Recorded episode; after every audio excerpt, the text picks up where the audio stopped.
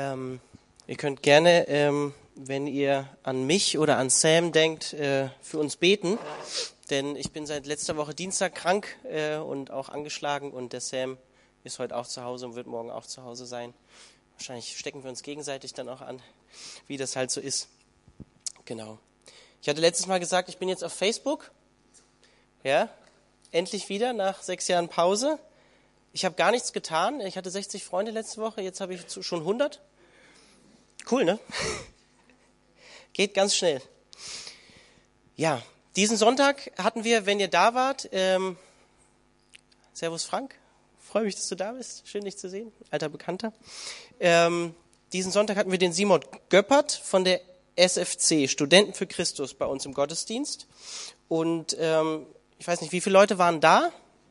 Wer war da? Ja, waren ein paar da. Das ist schon mal gut. Also ihr habt die Message gehört, auch wenn sie lang war. Ihr konntet folgen.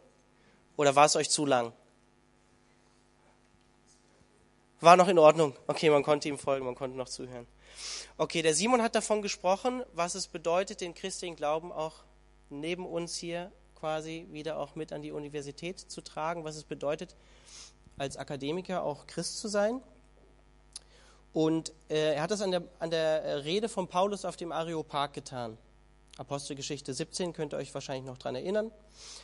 Und ich fand es sehr, für mich persönlich sehr eindrücklich, ähm, das Logo von der Universität Freiburg zu sehen und den lehrenden Christus da drauf. Fand ich eigentlich, also mich hat das bewegt, das zu sehen. Ähm, ich sage mal, aus welchem Ursprung oder mit welcher Intention die Uni Freiburg äh, zum Beispiel gegründet wurde. Unabhängig von anderen Elite-Universitäten, die wir weltweit haben. Und doch, unsere westliche Gesellschaft, in der wir aktuell leben, unsere Zivilisation, in der wir uns hier in Europa befinden, ähm, hat ihr Denken in den letzten ähm, Jahrhunderten seit der Aufklärung verändert. Ähm, der christliche Glauben und die Botschaft vom Kreuz, um die es heute geht, die steht nicht mehr unbedingt im Mittelpunkt des Seins des Menschen und ist weiterhin auch für alle Menschen, ob Akademiker oder nicht, ob Christ oder nicht, in gewisser Weise ein Anstoß und wird es auch immer bleiben. Es war damals so, ist heute so und wird auch meiner Meinung nach in Zukunft so sein. Und wenn ihr eine Bibel dabei hat, habt, dürft ihr gerne 1. Korinther aufschlagen. 1. Korinther 1 ab Vers 17 fange ich einfach mal an, weil das eigentlich noch mit dazugehört. Haben wir letztes, zwar, letztes Mal zwar mit geendet, aber möchte ich einfach gerne wieder mit einsteigen. Denn Christus hat mich nicht beauftragt zu taufen, sagt Paulus, sondern das Evangelium zu verkünden. Und das darf nicht mit klugen Worten geschehen, weil sonst die Botschaft von Christus und seinem Tod am Kreuz die Kraft genommen würde. Vers 18. Mit der Botschaft vom Kreuz ist es nämlich so. In den Augen derer, die verloren gehen, ist sie etwas völlig Unsinniges. Für uns aber, die wir gerettet werden, ist sie der Inbegriff von Gottes Kraft. Nicht umsonst heißt es in der Schrift, die Klugen werde ich an ihrer Klugheit scheitern lassen, die Weisheit derer, die als weise gelten, werde ich zunichte machen. Wie steht es denn mit ihnen, mit den Klugen, den Gebildeten, den Vordenkern unserer Welt? Hat Gott die Klugheit dieser Welt nicht als Torheit entlarvt? Denn obwohl sich seine Weisheit in der ganzen Schöpfung zeigt, hat ihn die Welt mit ihrer Weisheit nicht erkannt. Deshalb hat er beschlossen, eine scheinbar unsinnige Botschaft verkünden zu lassen, um die zu retten, die daran glauben. Die Juden wollen Wunder sehen, die Griechen fordern kluge Argumente. Wir jedoch verkündigen Christus, den gekreuzigten Messias. Für die Juden ist diese Botschaft eine Gotteslästerung oder ein Ärgernis und für die anderen Völker völliger Unsinn. Für die hingegen, die Gott berufen hat, Juden wie Nichtjuden, erweist sich Christus als Gottes Kraft und Gottes Weisheit. Denn hinter dem scheinbar so widersinnigen Handeln Gottes steht eine Weisheit, die alle menschliche Weisheit übertrifft. Gottes vermeintliche Ohnmacht stellt alle menschliche Stärke in den Schatten. Krasser Text, oder? Für die meisten Menschen unserer heutigen Kultur ist allein der Gedanke, dass ein Gott existiert, keine Selbstverständlichkeit mehr. Ich weiß nicht, vielleicht geht es dir, wenn du Christ bist, auf der Arbeit bist, in der Schule bist, mit Freunden darüber redest. Es ist keine Selbstverständlichkeit mehr, äh, dass es einen Gott geben könnte. Und das in unserem christlichen Abendland sozusagen, was mal christlich geprägt war. Wir sind selber wieder Missionsland geworden. Deutschland ist Missionsland. Wir brauchen gar nicht nach Afrika fahren, sondern Mission findet vor deiner Haustür statt inzwischen. Und wenn wir ehrlich sind, gelten wir als Christen als völlige Freaks für manche Leute, wenn wir von Schöpfung, Arche, Himmel, Gottes Offenbarung, Gottes Wort sprechen, wenn wir das mit einer Selbstverständlichkeit tun und das auch dann auch noch wirklich wortwörtlich so meinen, dann werden wir oft schräg angeschaut. Und wir werden Wissenschaftsfeindlichkeit bezichtigt und Biblizismus, weil wir die Bibel für Gottes Wort halten. Und das Krasse ist, eigentlich werden wir in unserer eigenen Kultur auch als evangelikale Fundamentalisten bezeichnet. Und damit wortwörtlich eigentlich mit der Sprache, wie man über uns spricht, in die Ecke eigentlich von Terroristen sogar gestellt. Sprachlich, Fundamentalisten. Ist mit uns sehr negativ verknüpft heutzutage, wenn, wir, wenn du dich an Brüssel erinnerst oder an Paris vor kurzem. Und leider müssen wir uns als Christen trotzdem auch hier die Frage gefallen lassen, ob wir nicht zu häufig weltfremd auch leben in dieser Welt, die uns umgibt und uns, so wie es der Simon auch gesagt hat, in eine christliche Subkultur zurückziehen. Die Frage muss sich jeder selber stellen, die Frage muss sich eine Gemeinde stellen. Anstatt frei und offen auf die Fragen, die Menschen in unserer Kultur haben, einzugehen, mit ihnen darüber zu sprechen, mit ihnen darüber ins Gespräch zu kommen, anstatt solche unbequemen Fragen, die wir vielleicht selber noch nie durchdacht haben, wenn wir mal ehrlich mit uns selbst sind, äh, der Simon hat so schön gesagt, erklär mal Gott ohne deine subjektive Erfahrung. Ich bin im, also selbst obwohl ich Theologie studiert habe, bin ich im Sitz so ein bisschen kleiner geworden. Hoffentlich spricht er mich nicht gleich an. Ist gar nicht so einfach, das zu tun. Wobei subjektive Erfahrung trotzdem seinen Raum hat. Und ich werde mich heute auch in der Predigt häufig auch darauf beziehen. Aber das hat er ja auch dann gesagt. Paulus spricht auch häufig davon, wie Jesus ihm begegnet ist. Wir glauben eigentlich, wenn wir ehrlich sind, gar nicht mehr wirklich an die Kraft, die die Botschaft vom Kreuz hat, dass sie wirklich auch Menschen in der Kultur, in der wir heute leben, auch wirklich verändern kann. Dass die Botschaft vom Kreuz Atheisten, die sagen, pff, Gott gibt's nicht, glaube ich nicht dran, dass die Botschaft vom Kreuz die Kraft hat, dass dieses Denken und diese Ab Ablehnung und wirklich äh, Ablehnung von Gott zu durchbrechen, daran glauben wir manchmal gar nicht mehr. Und in den Augen der westlichen Kultur ist Wissenschaft eine Art Religion oder Ideologie geworden. Wir meinen dadurch die Wahrheit oder die Wirklichkeit erfassen zu können, wie die Griechen damals, wie die Philosophen damals. Wir sehen die Weisheit oder Vernunft nach der Aufklärung als den Weg der Wahrheit. Ja? Immanuel Kant, könnt ihr euch wahrscheinlich daran erinnern, Aufklärung ist der Aufgang des Menschen aus seiner selbstverschuldeten Unmündigkeit. Und so weiter und so weiter. Immanuel Kant, Aufklärung.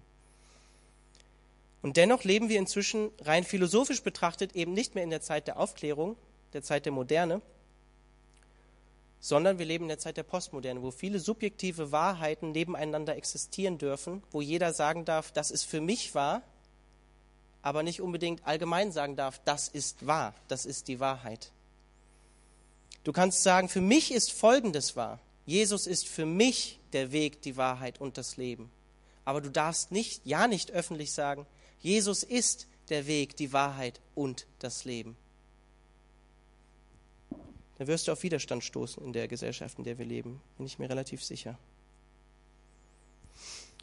Und ich möchte als Beispiel Leslie Newbegin nennen. Ich weiß nicht, hat jemand schon mal den Namen gehört? Das war ein schottischer Missionstheologe, ein schottischer Missionar der hat 1986 in meinem Geburtsjahr ein Buch geschrieben, das heißt Den Griechen eine Torheit. Wenn du Interesse an theologischer Literatur hast, kann ich dir das empfehlen, das wirklich mal zu lesen, weil er hat unsere westliche Kultur und so wie wir denken in dieser Zeit äh, sehr gut durchdacht und hat festgestellt, dass wir gerade in unserer westlichen Kultur am resistentesten, also der war Missionar, nochmal Missionar in Indien und auch in anderen Ländern. Und er hat für sich selber festgestellt, als jemand, der aus der westlichen Kultur kommt, dass die westliche Kultur eigentlich die resistenteste Kultur gegenüber dem Evangelium ist und der Botschaft vom Kreuz. Und ein Grund dafür hat Newbegin darin gesehen, dass wir in unserer Zeit, in der wir leben, seit der Aufklärung, wissenschaftsgläubig, nur noch in Ursache und Wirkung denken und dabei das Ziel und den Zweck, den Sinn des Lebens in Anführungszeichen, verloren haben.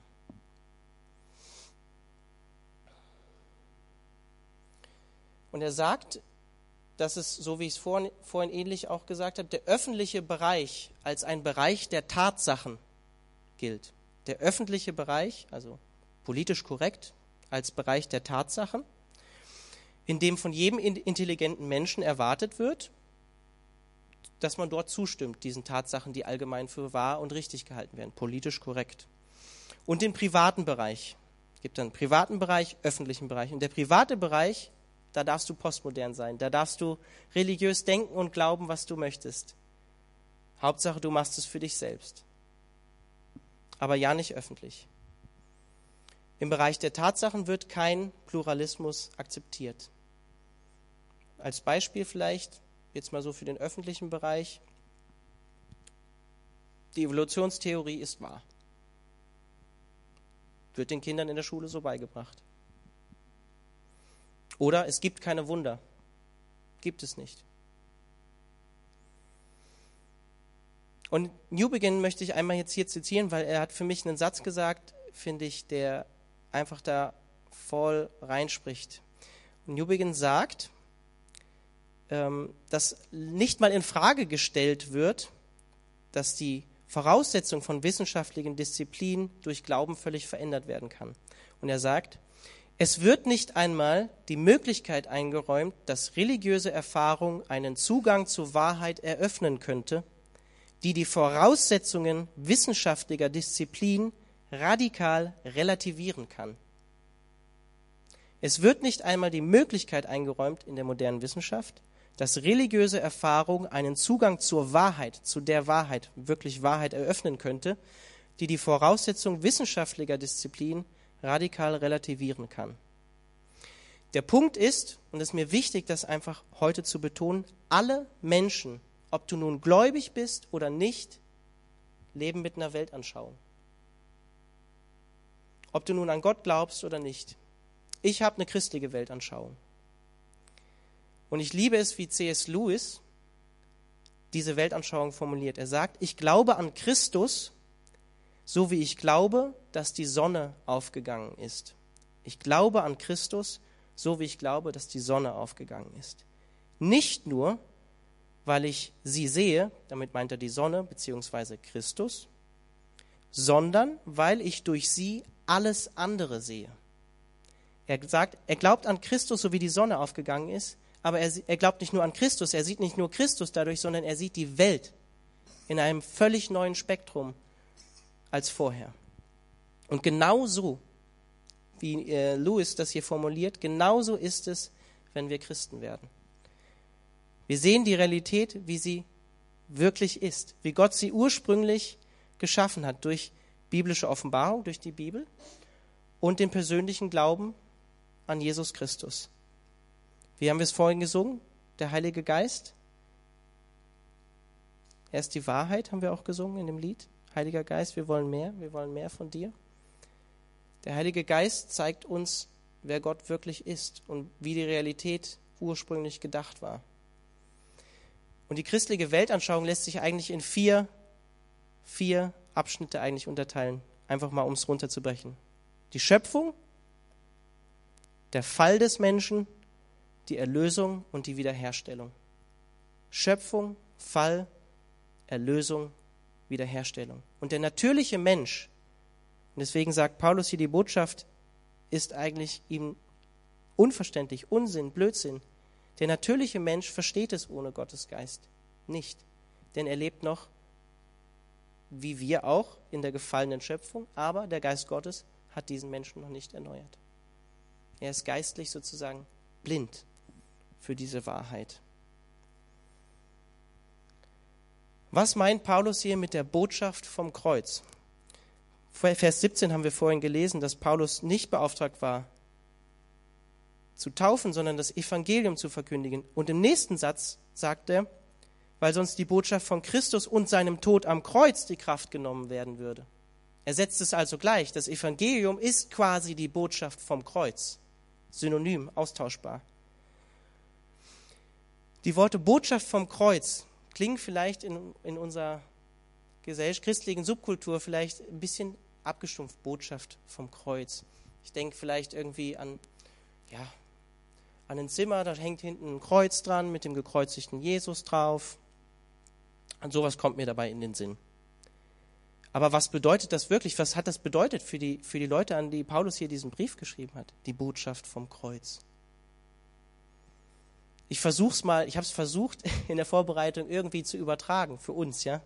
Man könnte es vielleicht auch äh, in Amerika vielleicht noch die Botschaft von der Giftspritze oder die Botschaft vom elektrischen Stuhl könnte man eventuell sogar noch so bezeichnen.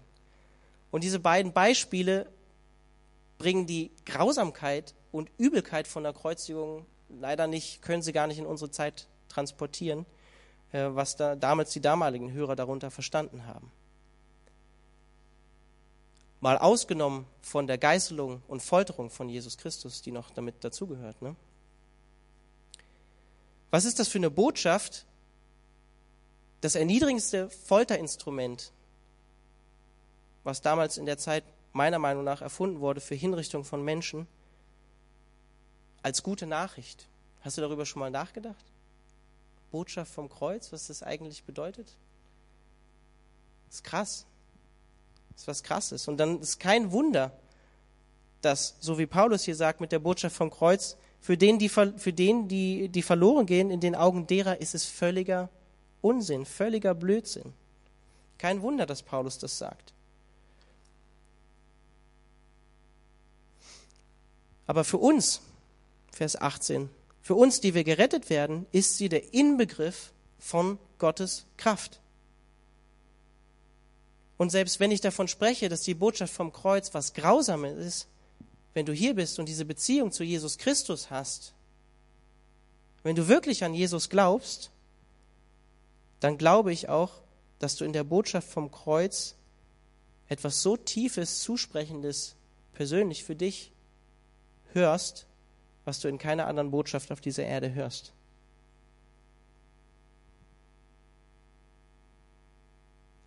Jesus hat sein Leben auf eine grausame Art und Weise für dich freiwillig geopfert.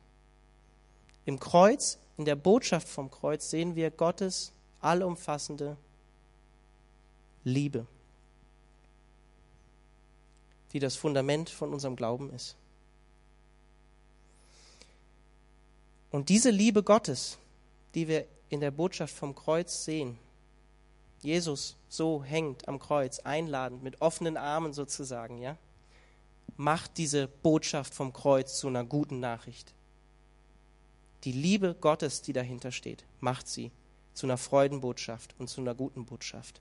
So wie, Johannes, äh, wie in Johannes 15, 13, wo Jesus selber sagt, niemand hat eine größere Liebe als der, der sein Leben für seine Freunde gibt. Und wir werden in der Bibel selber auch als Feinde Gottes bezeichnet. Und trotzdem hat Jesus sein Leben für uns gegeben. Er hat uns geliebt, als wir noch Feinde Gottes waren, als wir noch fern von Gott waren. Das ist die Kraft, die in der Botschaft vom Kreuz drinsteckt. Und ich möchte einfach ein persönliches Beispiel geben. Als ich mich bekehrt habe, ich bin atheistisch aufgewachsen. Ich hatte im Gymnasium auch Biologie LK, Evolutionslehre, das volle Programm. Für mich gab es von meinem Elternhaus und rein von dem, was ich in der Schule gelehrt habe, gar nicht die Möglichkeit, dass es einen Gott gibt und ich habe auch nicht an Gott geglaubt. Ich habe gar Aber ein Freund von mir, ähm, der sogar gerade in Freiburg ist, eigentlich heute Abend kommen wollte, jetzt aber doch nicht geschafft hat, ähm, der hat mich immer wieder mit zur Jugendgruppe genommen. Und eines Abends waren wir auf einer Show über die Offenbarung von der Bibelschule Brake. Und irgendwie haben mich diese Verse ähm, aus der Offenbarung über Gericht. Es wird Gericht kommen über die Erde und ähm, kennt ja, die Offenbarung ist sehr bildhaft und ähm, ja, benutzt auch eine krasse, starke Sprache teilweise. Das hat mich irgendwie angesprochen. So. Äh, ich kann es nicht beschreiben, aber irgendwie hat irgendwas dadurch zu mir gesprochen. Und am Ende hat der Bibelschulleiter für die Menschen gebetet, die keine Beziehung zu Gott haben. Und ich dachte mir, ja, irgendwie hat mich das jetzt schon so ein bisschen angesprochen und äh, irgendwas hat das in mir getan. Und ich habe in meinen Gedanken mitgebetet, ja, also, also Gott, wenn, wenn du wirklich da bist, wenn du wirklich existierst und du, wie auch immer das funktionieren mag, selber Schöpfung geworden bist, selber Mensch geworden bist, dich so erniedrigt hast auch äh, und ja, Teil von dem, was du gemacht hast, geworden bist und du wirklich auch Gott warst und dann am Kreuz für mich gestorben bist, dann ist das Krasseste, was eigentlich jemals auf dieser Erde passiert ist. Dann, und wenn das wahr ist, dann will ich daran glauben. Das war mein Gebet. Und dann hat mich Gottes Liebe erfüllt. Ich wurde einfach von Gottes Liebe erfüllt, von dieser Kraft, von Botschaft, von der Botschaft vom Kreuz.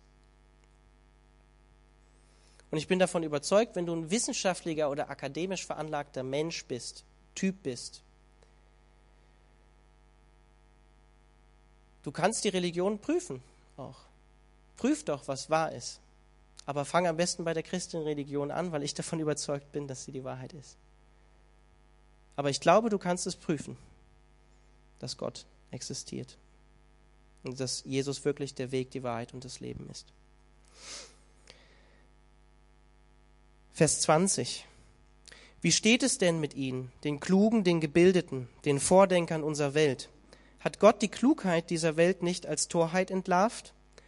Denn obwohl sich seine Weisheit in der ganzen Schöpfung zeigt, hat ihn die Welt mit ihrer Weisheit nicht erkannt.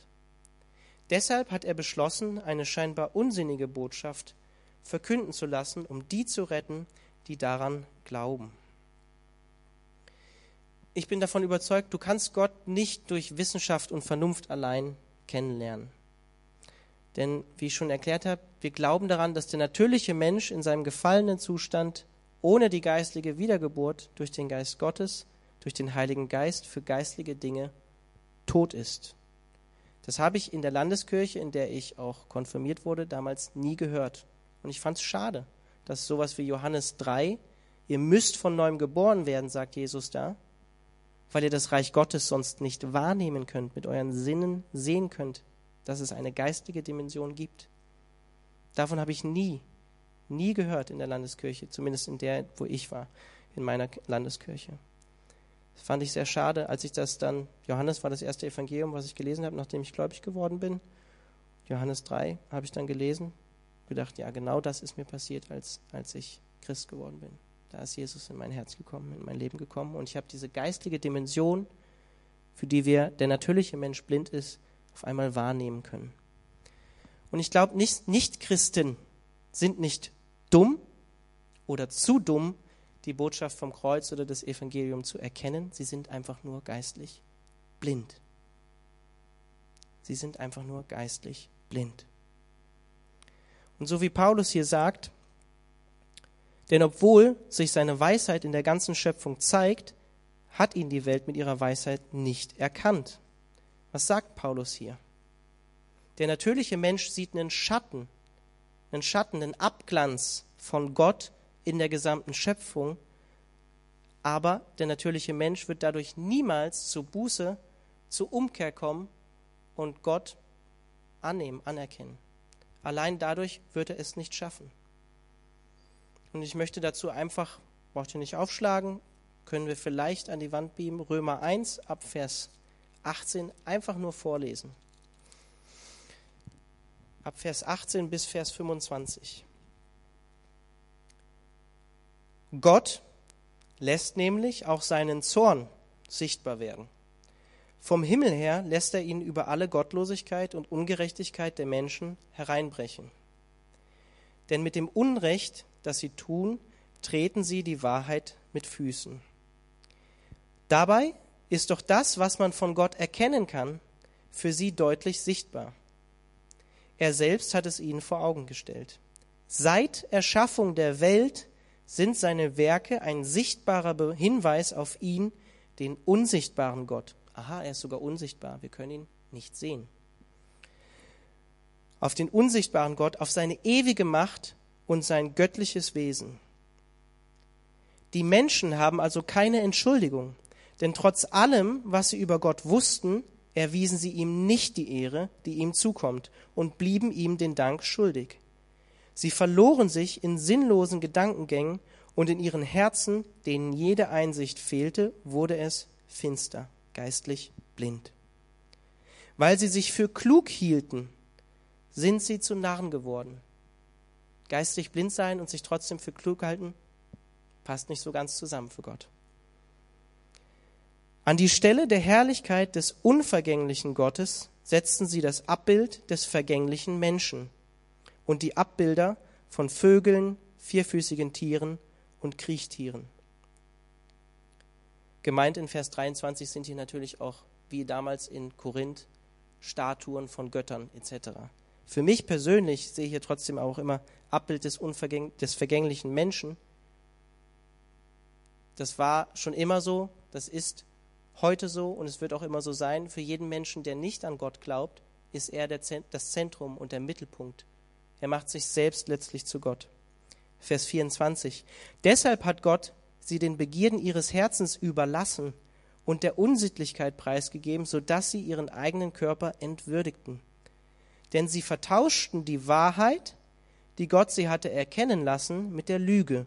Sie verehrten das Geschaffene und dienten ihm, statt dem Schöpfer, der doch für immer und ewig zu preisen ist.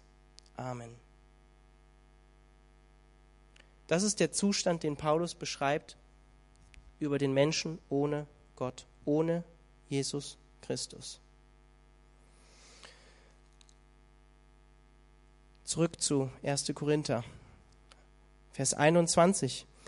Denn obwohl sich seine Weisheit in der ganzen Schöpfung zeigt, hat ihn die Welt mit ihrer Weisheit nicht erkannt.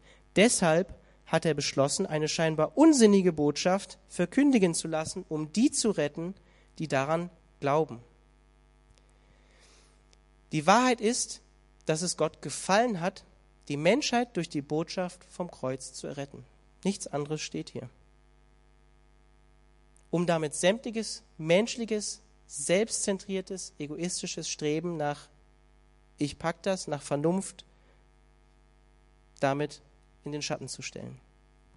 Gott hat sich dafür entschieden, es gefiel Gott, heißt es in der Schlachter, die Erlösung der Menschheit mir und dir anzuvertrauen, wenn du an Jesus glaubst, indem wir die Botschaft vom Kreuz, das Evangelium, anderen Menschen erzählen ja, wir können es ihnen auch vorleben, natürlich, auf jeden Fall, aber wir müssen auch davon sprechen, so wie Paulus im Römerbrief sagt. Wie können sie glauben? Wie können sie die Botschaft verstehen, so wie Simon Göppert auch gesagt hat? Wir müssen das den Leuten auch erklären. Wie können sie daran glauben, wenn wir nicht darüber sprechen? Und es ist richtig und gut zu sagen, wir müssen es auch vorleben. Unser Leben muss authentisch sein. Ja. Aber ich glaube, und da spreche ich zuallererst zu mir, ich habe oft das Problem, offen und ehrlich über das Evangelium zu reden, obwohl ich eigentlich weiß, was das Evangelium ist und was es bedeutet. Es ist eigentlich ganz einfach.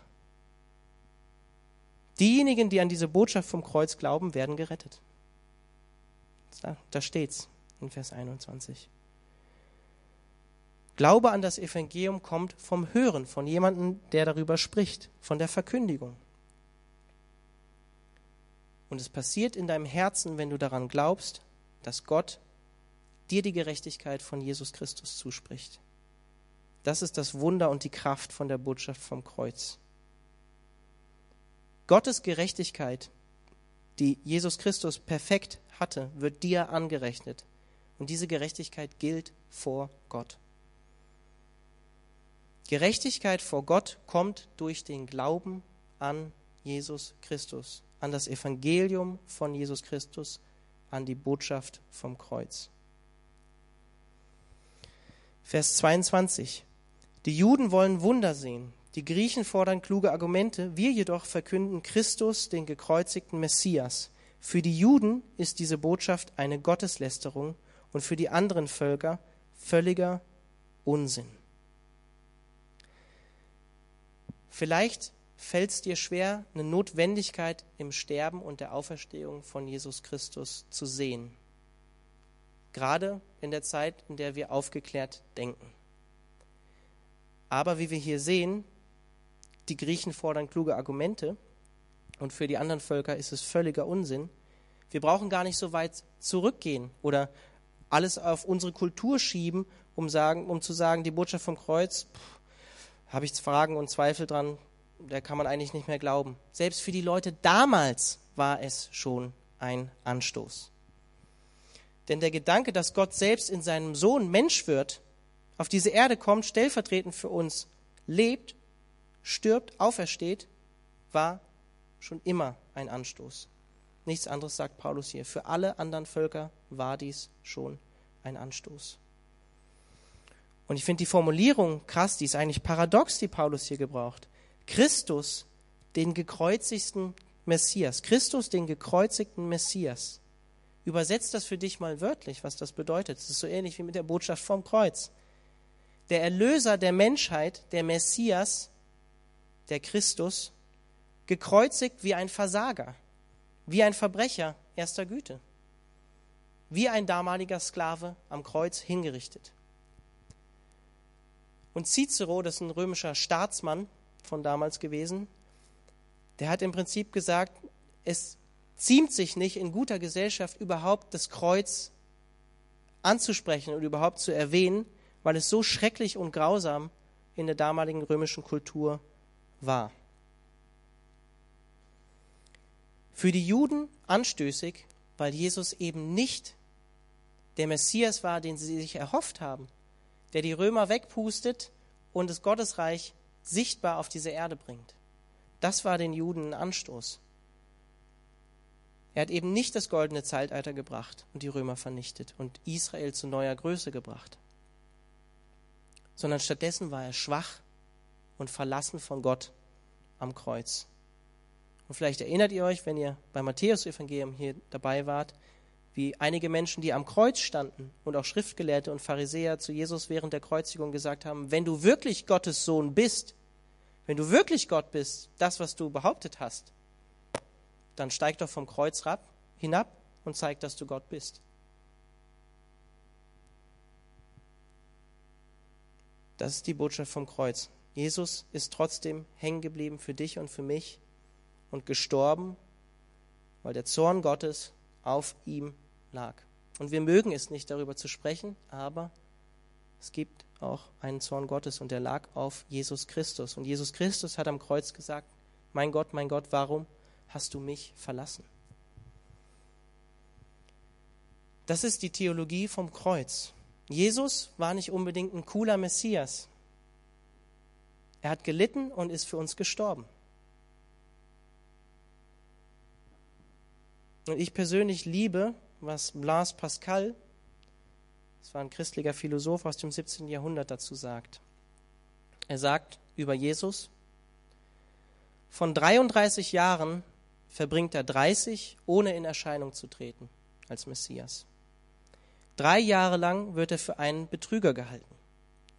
Die Priester und Ältesten weisen ihn zurück. Seine Freunde und seine nächsten Angehörigen verachten ihn. Und schließlich stirbt er, von einem der Seinigen verraten, von einem anderen verleugnet. Noch nie ist einem Menschen mehr Schmach widerfahren. Dieses ganze Aufsehen war nur um unsretwillen. Die Botschaft vom Kreuz die Theologie des Kreuzes spricht gegen alles, was der Mensch in unserer heutigen Zeit anstrebt, gerade in unserer heutigen Gesellschaft und Kultur, wo es um Selbstverwirklichung und Selbstherrlichkeit geht. Wir verkündigen einen gekreuzigten Messias. Ja, er ist am Kreuz gestorben. Und wir können die Griechen, die Griechen fordern kluge Argumente. Die Griechen können wir sehr gut mit unserer westlichen Kultur heute ersetzen. Du kannst Gott nicht durch Philosophie und Weisheit, Vernunftglauben oder Wissenschaft letztlich begreifen. Denn ich persönlich glaube, und das sagen auch einige Philosophen, der letzte Schritt der Vernunft ist eigentlich die Erkenntnis, dass es unendlich viele Dinge gibt, die die Vernunft eigentlich übersteigen. Und wenn wir gar nicht dahin kommen mit unserem Vernunftglauben, diese Erkenntnis zu haben, dann bringt uns unsere Vernunft auch nicht viel. Ab Vers 24 bis 25. Für die hingegen, die Gott berufen hat, Juden wie Nichtjuden, erweist sich Christus als Gottes Kraft und Gottes Weisheit. Denn hinter dem scheinbar so widersinnigen Handeln Gottes steht eine Weisheit, die alle menschliche Weisheit übertrifft. Gottes vermeintliche Ohnmacht stellt alle menschliche Stärke in den Schatten. Was sagt Paulus hier? Das Evangelium ist nichts Selbstverständliches, sondern es ist vielmehr was Undenkbares eigentlich, was Unerhörtes in Anführungszeichen. Und so sehr wir das Evangelium auch als Christen mit der Hilfe vom Alten Testament und diesen alten Opferriten und Sühne und so erklären können, so sehr sagt Paulus hier eigentlich trotzdem, dass das Evangelium und die Botschaft vom Kreuz nicht unbedingt ein Produkt von rein logischem Denken ist.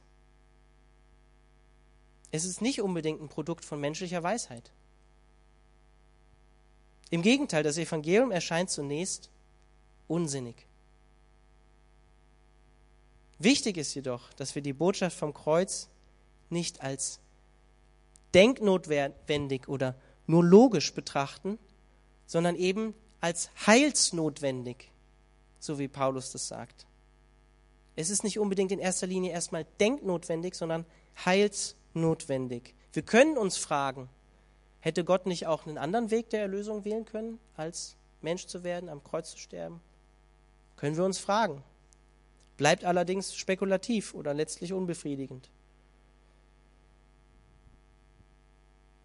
Und obwohl wir beim Nachdenken über die Botschaft vom Kreuz oder vom Evangelium schnell an unsere gedanklichen Grenzen stoßen, zeigt gerade Paulus uns, obwohl er hier sagt, dass das Evangelium ein Anstoß ist und unsinnig für viele Menschen erscheint, sagt er als Verkündiger dieser Botschaft, dass wir gerade trotzdem logisch über Gott und seinen Heilsplan nachdenken können. Wie zum Beispiel im Römerbrief. Lies mal den Römerbrief.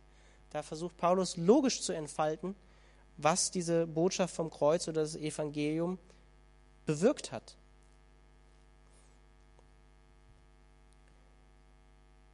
Ich möchte jetzt noch einen Vers dazu aus Römer 1, Vers 16 bis 17 lesen. Und da sagt Paulus genau zu dieser Botschaft, die so unsinnig erscheint, Römer 1, Vers 16, zu dieser Botschaft bekenne ich mich offen und ohne mich zu schämen, denn das Evangelium ist die Kraft Gottes, die jedem, der glaubt, Rettung bringt. Das gilt zunächst für die Juden, es gilt aber auch für jeden anderen Menschen oder für die Griechen steht hier wörtlich. Denn im Evangelium zeigt uns Gott seine Gerechtigkeit, eine Gerechtigkeit, zu der man durch den Glauben Zugang hat.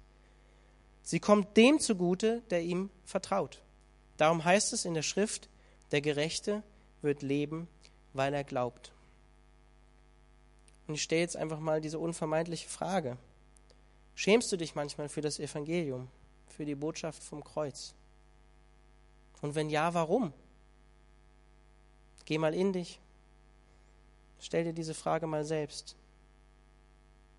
Ist es dir vielleicht zu wichtig, was andere Menschen über dich denken könnten?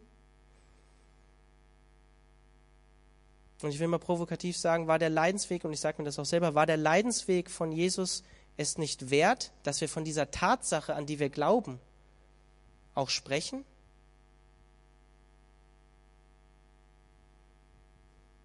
Gott hat sich dafür entschieden, auf diesem Weg Menschen zu erretten. Menschen zu erretten. Und jetzt darfst du dir auch nochmal überlegen, warum wir als Gemeinde nicht direkt in den Himmel entrückt wurden, sondern noch hier sind. Wir sollen Salz und Licht sein. Für die Ungebildeten und für die Gebildeten. Ich glaube trotzdem, damit will ich auch zum Ende kommen und abschließen, dass Paulus hier nicht eine Haltung gegen Wissenschaft oder logisches Denken oder Vernunft vertritt, Ich glaube einfach, Paulus macht hier deutlich, wie krass und anstößig diese Botschaft vom Kreuz eigentlich ist. Und dass sie im Kern für jeden Menschen, ob gebildet oder ungebildet, immer ein Anstoß bleiben wird, weil sie uns unsere Schwäche zeigt und unsere Abhängigkeit von Gott. Und ich will hier auch nochmal betonen, dass viele der größten Gelehrten, die wir in der Geschichte haben, Wissenschaftler, Christen oder Theisten waren. Albert Einstein war Jude, der war Theist. Er hat an Gott geglaubt. Isaac Newton zum Beispiel. C.S. Lewis habe ich vorhin zitiert. Aktuell auch Ravi Zacharias vielleicht, das ist ein christlicher Apologet, der nur an Universitäten über den christlichen Glauben spricht. Und vielleicht kennt ihr alle auch John Lennox, Mathematiker, sehr gebildeter ähm, Wissenschaftler, spricht, glaube ich, sechs oder sieben Sprachen fließend. Auch ein Christ. Werner Heisenberg zum Beispiel. Max Planck, auch ein Christ. Und mein Beispiel, was ich vorhin genannt habe, Blas Pascal, 17. Jahrhundert. Friedrich Nietzsche, einer der größten Kritiker vom Christentum, hat über Blas Pascal gesagt, dass er einer der ersten Christen ist und dass er zu ihm sogar hinauf ein Stück weit aufschaut. Blas Pascal war Mathematiker, Physiker. Vielleicht kennt ihr das Pascalsche Dreieck, vielleicht schon mal gehört im Matheunterricht. Und dieser Blaise Pascal hat sich bekehrt. Der hat ein Bekehrungserlebnis. Und ich finde es faszinierend. Es hat mich sehr bewegt, als ich das das erste Mal gelesen habe. Ich musste sogar weinen. Ähm, er hatte ein Memorial, also eine Erinnerung an seine Bekehrung, immer in seinem Rockzipfel. Das hat ein Diener dann von ihm wohl später gefunden, immer eingenäht in seinem Rockzipfel, als Erinnerung an seine Bekehrung. Und in diesem Memorial, das kann man auch, könnt ihr auch auf Wikipedia nachlesen, ja, ähm, das ist sehr bruchstückhaft und mit vielen, ja, so Gedankenstrichen sozusagen, Pausen, schreibt er da sein Bekehrungserlebnis auf. Memorial, Blas Pascal, gerne mal googeln nach dem Gottesdienst, führt es euch mal zu Gemüte. Und er sagt dort eigentlich inhaltlich, dass Gott eben nicht über das Denken zu finden ist oder über philosophische Gottesbeweise, sondern Gott eine Erfahrung wie Feuer ist, sagt er, das, was er in seinem Herzen gespürt hat, als Gott ihm begegnet ist. Und er vergleicht diese Begegnung mit Gott mit dem brennenden Dornbusch. Und ich möchte einfach, ich habe ein paar Abschnitte von ihm rausgeschrieben. Er schreibt, es beginnt damit, Jahr der Gnade, 1654, Montag, den 23. November. Seit ungefähr abends zehneinhalb bis ungefähr eine halbe Stunde nach Mitternacht. Feuer. Gott Abrahams, Gott Isaaks, Gott Jakobs, nicht der Philosophen und Gelehrten. Gewissheit, Gewissheit, Empfinden. Freude, Friede, Gott, Jesu Christi. Gerechter Vater, die Welt kennt dich nicht, ich aber kenne dich. Freude, Freude, Freude und Tränen der Freude. Es berührt mich doch immer, wenn ich es wenn vorlese. Ich finde es sehr bewegend, weil ich habe angefangen, die Pinsesse, das, sind, das ist eine christliche Apologie, die er angefangen hat, zu schreiben, nachdem er zum Glauben gekommen ist. Er hat sie nie fertiggestellt. Das sind alles Fragmente. Ungefähr ja, so 600 Fragmente. Und was Blaise Pascal da teilweise für logische Gedankengänge aufschreibt, da kann ich Nietzsche nur zustimmen. Dieser Mann hatte einfach so krasse und klare Gedankengänge und war echt ein Philosoph und Wissenschaftler erster Güte, einer der größten im 17. Jahrhundert in Frankreich auf jeden Fall. Mich hat es sehr bewegt, dieses Bekehrungserlebnis von ihm zu lesen und auch das, was er hier schreibt. Gott Abrahams, Gott Isaaks, Gott Jakobs, nicht der Philosophen und Gelehrten. Und das schreibt er als jemand, der Mathematiker, Physiker und Philosoph war.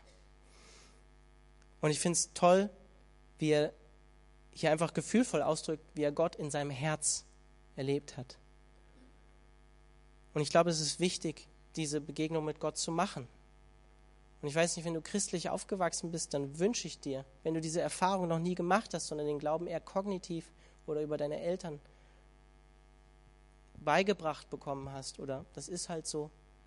Ich wünsche mir für dich, dass du diese Erfahrung von diesem Feuer, von dem Blas Pascal hier spricht, dass du die selber erlebst, dass du die machen, machen kannst. Das wäre mein Wunsch für dich. Damit bin ich am Ende und